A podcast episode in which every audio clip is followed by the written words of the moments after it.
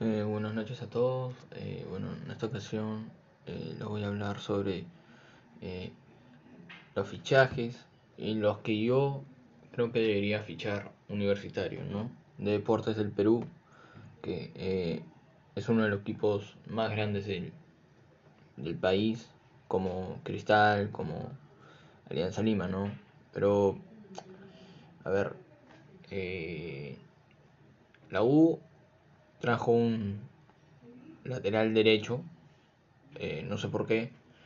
Eh, les soy sincero, yo hubiera preferido a Ceballos que que este que que no lo ha hecho mal.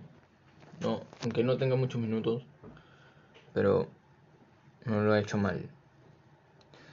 De ahí Ángel Cayetano, Cayetano, perdón. Mm, creo que es un buen fichaje, no lo voy a mentir. Mm, Alfa Geme y Guardera no han estado en su buen nivel, ¿no? Y yo creo que por ahí pasa que traigan un medio contención, ¿no? Eh, pero también puede jugar de central. O sea, ahí también la, la competencia. Puede, puede ser los centrales Alfonso y Cayetano o puede ser los mismos Quina y, Alfonso, ¿no?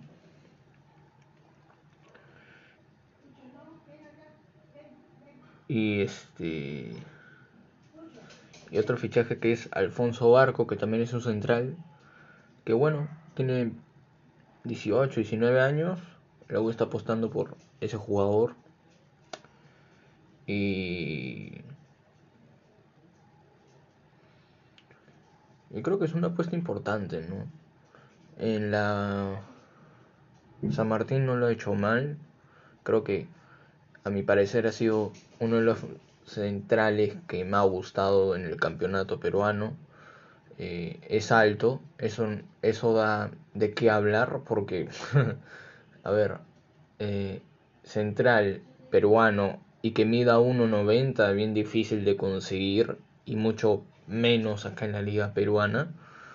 Eh, creo que es un fichaje interesante y veamos si da la talla o no, si no le pesa la camiseta y bueno, también como Gregorio arma el equipo, ¿no? De ahí, a ver, con la nacionalización de Alberto Quintero, que se va a volver peruano, ahí creo que abre otro cupo a extranjero. Y ahí lo utilizaría para un delantero más de jerarquía. ¿Por qué? A ver, en el 2019, eh, Dos Santos vino, no lo hizo mal. Eh, hubo un problema en su préstamo. Y bueno, y se fue del club. De ahí trajeron a Enzo Gutiérrez, que solamente tuvo dos partidos en su estadía en universitario y no jugó más. No jugó más, o sea, de un delantero que fue casi gol, que fue casi goleador de la liga peruana a un delantero que se lesionó casi todo el campeonato. Creo que en esos puntos la U debe trabajar muy bien porque, a ver, si traes un delantero de jerarquía, un delantero que te pelee siempre arriba, un delantero que te busque los centros, los cabezazos y que sea alto, o sea, y extranjero, o sea, siempre debe ser titular, ¿no? O sea, por algo, por algo no estás en el club. Eh, de ahí, ¿qué opciones?